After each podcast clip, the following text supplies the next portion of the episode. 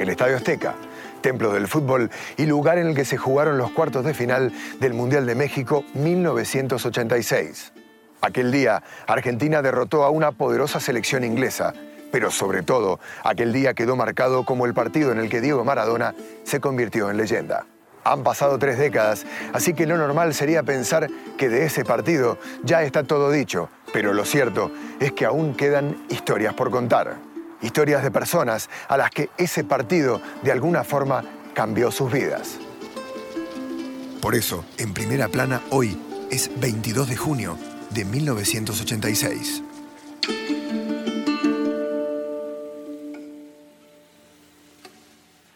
Maradona no sabía que ese día se iba a convertir en mito.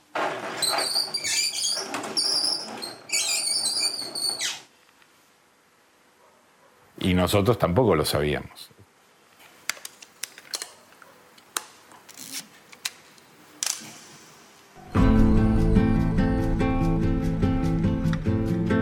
La fotografía política era el fin que yo perseguía. Yo tenía mi cámara para opinar. En cambio, la fotografía deportiva me gustaba por el espectáculo. El partido iba a ser al mediodía, así que yo me desperté temprano. Me acuerdo mucho del calor de México, un calor medio pegajoso. El fotógrafo es alguien que tiene que ser curioso, que tiene que pasar desapercibido, pero también que tiene que tener mucha tolerancia a la frustración. Hay un sinnúmero de imágenes que yo tengo grabadas en mi cabeza que son las que no pude hacer.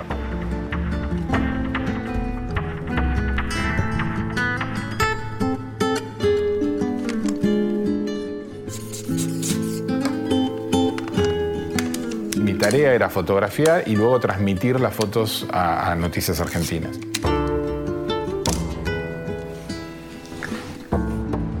Había pedido un remis para las 9 de la mañana.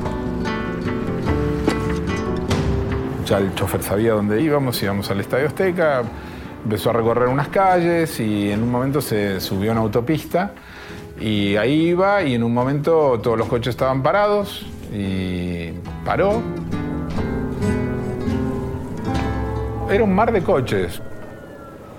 Rápidamente me empecé a poner nervioso porque el auto no avanzaba y yo le pregunté, pero no, ¿qué pasa? No, es raro, no, pero ya se va a despejar la, autopista y...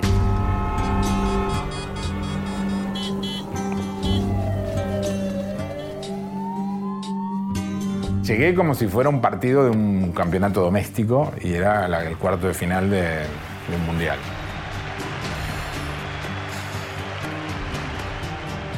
Yo ya sabía lo que iba a ver, que todos los banquitos iban a estar ocupados por fotógrafos y que cada vez que me acercaba más hacia el palo del, del arco iba a haber un lugarcito. Bueno, y ahí donde encontré un lugarcito que era entre el área chica y el palo, o sea, estaba casi atajando con Peter Gilton. Cuanto más pegado está al palo, menos ángulo tiene, porque además, entre otras cosas, está tapada por la red.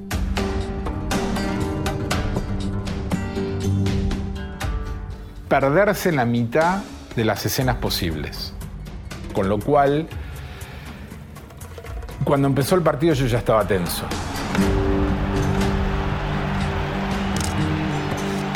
me fui preocupando a lo largo del primer tiempo, porque el primer tiempo terminó 0 a 0. No había ni goles ni festejos y yo tenía pocas escenas. Cuando terminó el primer tiempo yo estaba en problemas para el material que tenía que tener.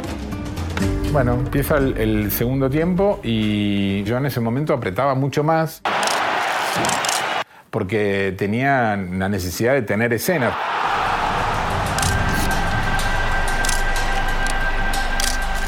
tratando de hacer todo lo que pase cerca.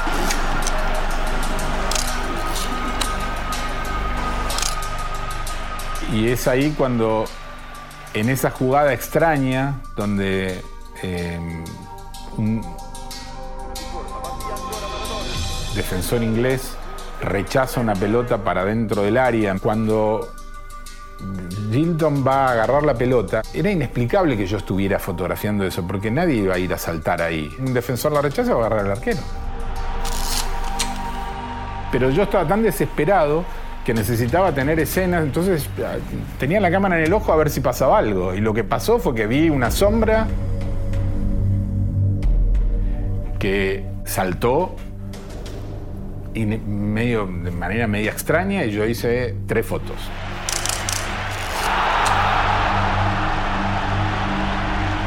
Yo intuí que algo había pasado porque mis colegas que estaban al lado, ellos decían, fue con la mano.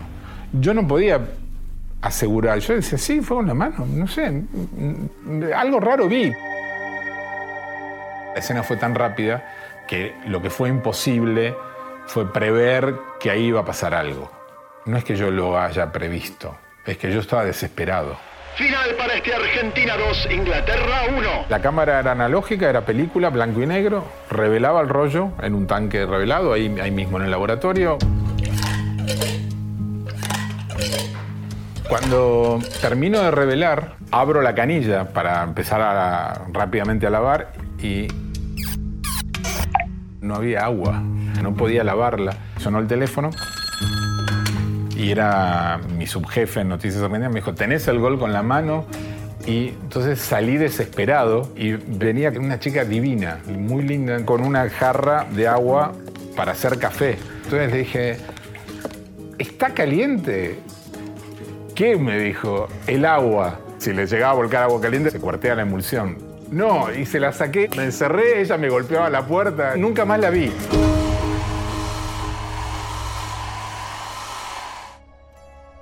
Vi el primer negativo y, veo el salto de Maradona y Peter Shilton, pero no está la pelota.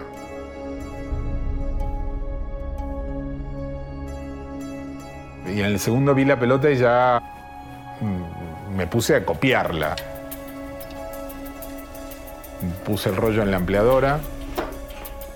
Debía tener unos 15 segundos de posición.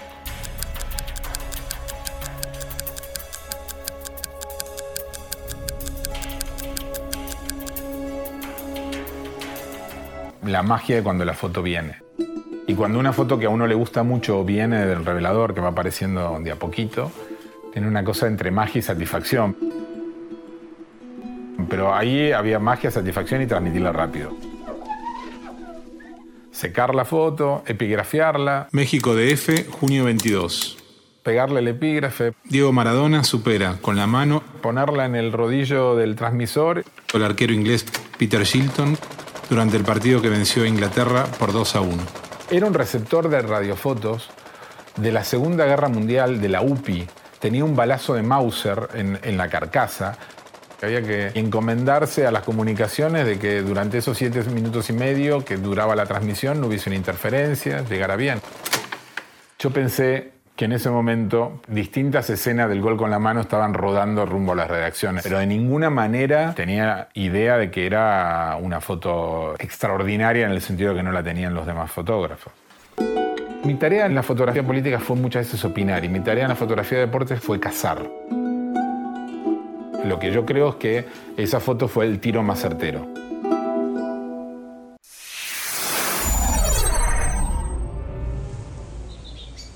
me emociona ver cuando Diego salta gritando el gol y ve la camiseta esa y digo, si supieran lo que tuvimos que hacer para tener esa camiseta, nadie lo puede creer. Todo lo que necesitaban los jugadores, lo que necesitaba el técnico, eh, las comidas, eh, los viajes internos en un mundial, las reuniones con FIFA. Viajaba yo solo, era solo en todo. Eh, por eso perdí un poco el pelo. Pilar era una persona que las 24 horas tenía que estar full time a disposición de él. Él siempre decía que la gente de selecciones tiene que tener la valija detrás de la puerta. No tener feriado, no tener sábado, no tener nada. Vivía intensamente esto de fútbol y bueno, había que seguir el ritmo. Como sabíamos que íbamos a jugar en México, en la altura, en el Azteca, en un horario pesado, él pidió que le hicieran camisetas caladas caladas es que tienen una especie de agujeritos para que el jugador sufriera menos el calor y la transpiración. Gracias a Dios, Lecop hizo las camisetas caladas celeste y blanca. Lo que pasó que con Inglaterra, FIFA nos dijo que teníamos que jugar con la camiseta azul. Y ahí empezó un problema. Claro, la azul no era calada, porque Lecop no, no había podido hacer la calada. La azul te puedo decir que era una camiseta de invierno, parecía de manga corta, pero de invierno. Bilardo dijo, esta camiseta no sirve. No la quiero, no quiero jugar con esta camiseta, dice, tiene que ser calada. Nosotros no tenemos calada. Caladas no hay.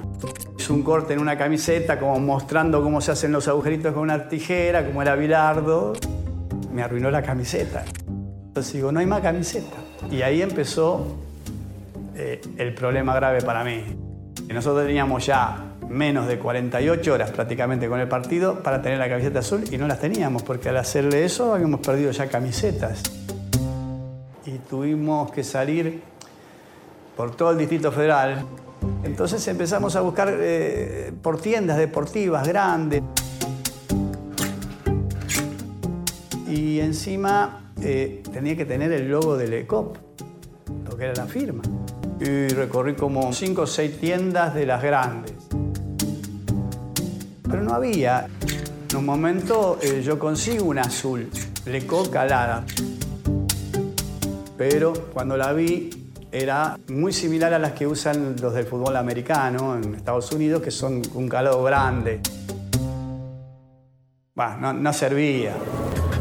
Bueno, ya me estaba poniendo nervioso porque había pasado ya un día y no las conseguía.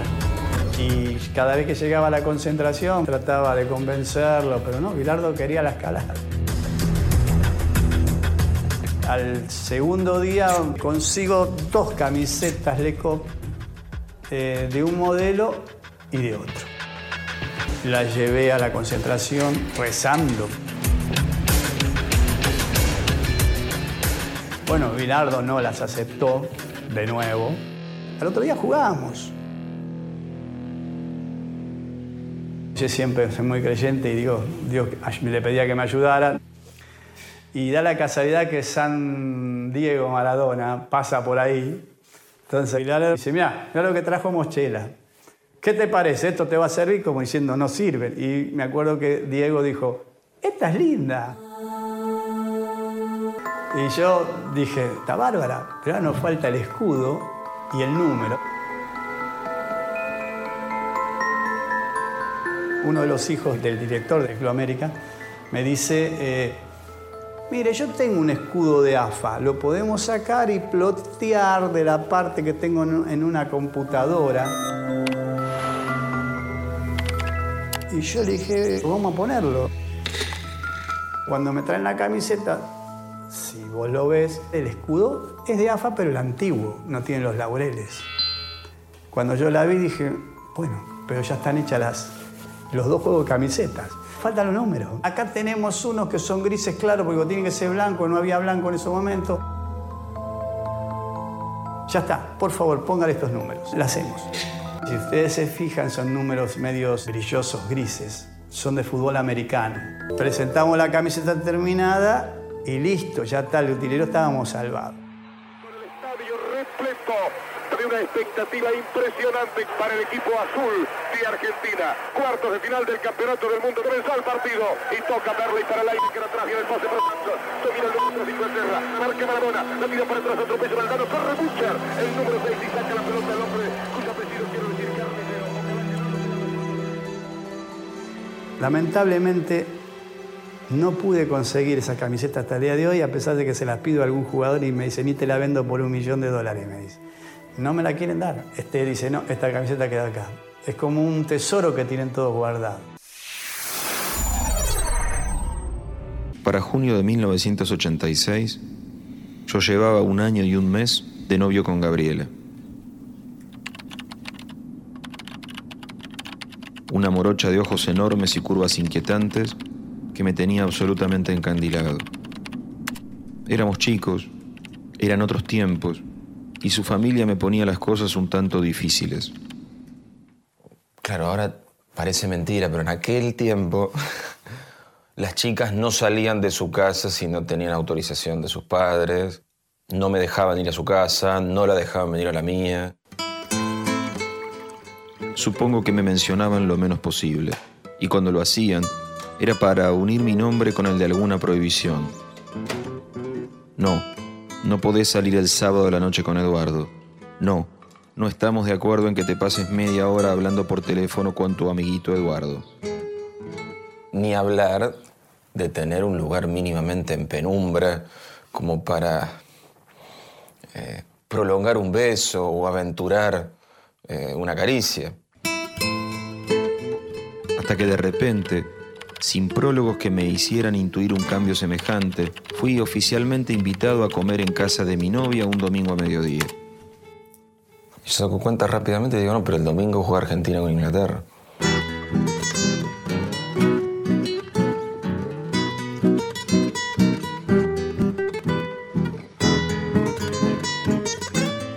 Hay partidos que se miran con tranquilidad, partidos que se miran con preocupación, partidos que se viven con desesperación y partidos que se sufren al borde del abismo. Y por supuesto ese partido contra Inglaterra pertenecía al último grupo. Esos son partidos que uno ve en movimiento, parándose, sentándose, insultando. Que esa es la manera de participar eh, de un partido trascendente y de ese partido en particular. Definitivamente iba a ser una tortura. Por supuesto que ganar ese partido o ganar el Mundial no iba a arreglar el dolor enorme de Malvinas y todos esos chicos muertos. Pero perder ese partido, perderlo con ellos, volvería todo más cruel, más amargo, más injusto. A veces la vida es así, nos pone a prueba, nos otorga algo que hemos deseado, pero en condiciones que convierten en una desgracia lo que debería ser un regalo del cielo. Si, si, si vos rechazás la invitación, no sé si te van a volver a invitar, cuándo te van a volver a invitar. Entonces en mi cabeza se representaban años de zaguán, veredas frías eh, y caricias irrealizadas. Acepté. Buenos días, despierta Buenos Aires. Hoy domingo 22 de junio va a ser un día frío. Hay que Me despierto angustiado desde temprano. Duermo muy mal la noche previa. Sueño con el partido. No queda nadie en la calle, ni nadie en un auto, nadie yendo de ningún lado a ningún lado. Era un domingo frío, gris, típico de junio.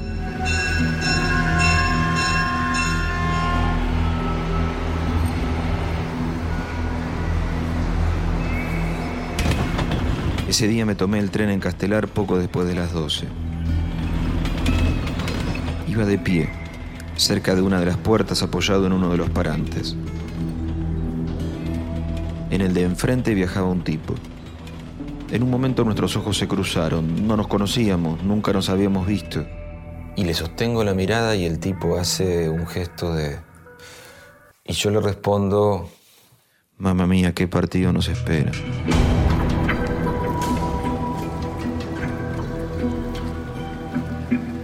De nuevo caminando 10 cuadras más en otro pueblo tan desierto como el mío. Ya faltaba nada para, para el inicio del partido. Y prometiéndome, no tenés que saltar, no tenés que insultar, no tenés que gritar, eh, no tenés que ser vos. Quedaba una chance a favor.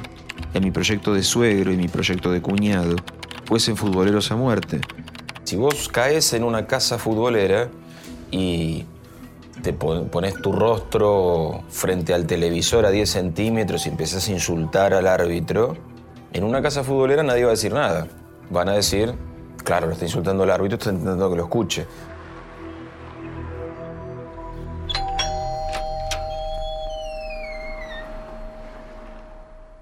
Lástima que no era el caso.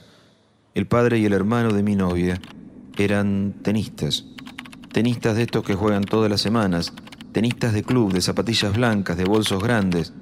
Era gente que quería ver el partido, que quería que Argentina ganara, pero que no sentía que perder era eh, atroz. Para mí, perder era remover todas las heridas de la guerra. Yo sentía que, eh, que perder era volver a perder.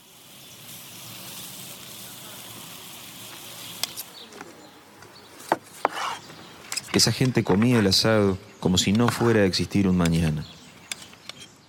¿Cómo puede comer esta gente? O sea, pues yo ya tenía eh, el aparato digestivo estrangulado en la desesperación. Cada cinco minutos miraba la hora y calculaba. Deben estar llegando al Estadio Azteca. Deben estar en la charla técnica. Deben estar reconociendo el campo de juego.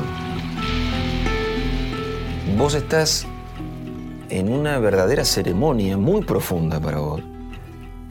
Pero algunas de las personas que están con vos están en otra. eh, totalmente en otra. Eh, pero pretenden estar. Entonces, si vos llegás a decir, te podés ir, puedes irte al resto del mundo, queda muy feo.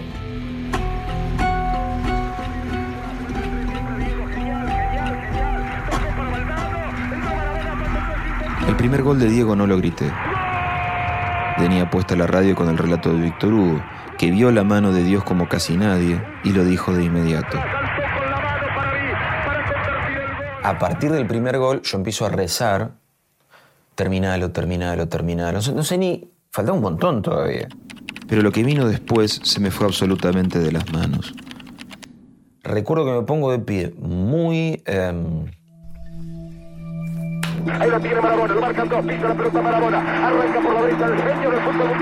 Sé que me mantuve en silencio los siguientes segundos, mientras Diego avanzaba por izquierda, gambeteando ingleses.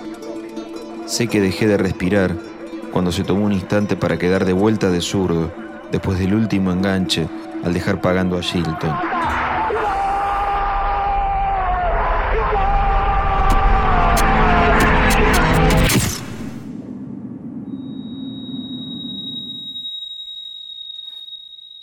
Después hay como un lapso en el que no sé qué pasa. Cuando recupero la conciencia, estoy colgado de los barrotes de una ventana, a un metro del suelo, con los pies sobre el alféizar. Aferrado con las manos de los vidrios e insultando a los ingleses con la cabeza metida entre los vidrios para que se escuchara en el mundo.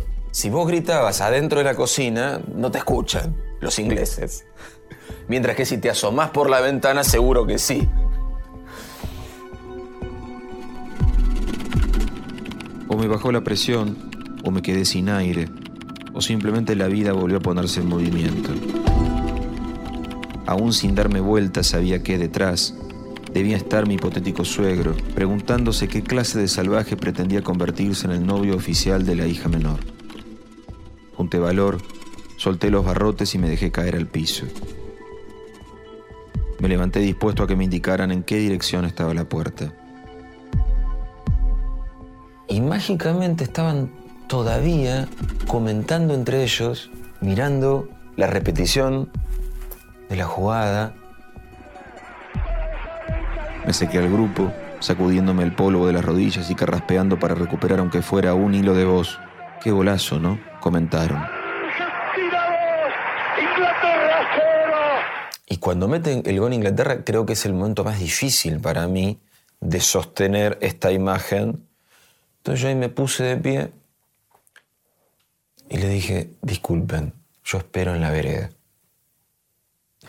Y me miran me dicen, pero todavía no terminó el partido. Lo que pasa es que estoy un poco nervioso.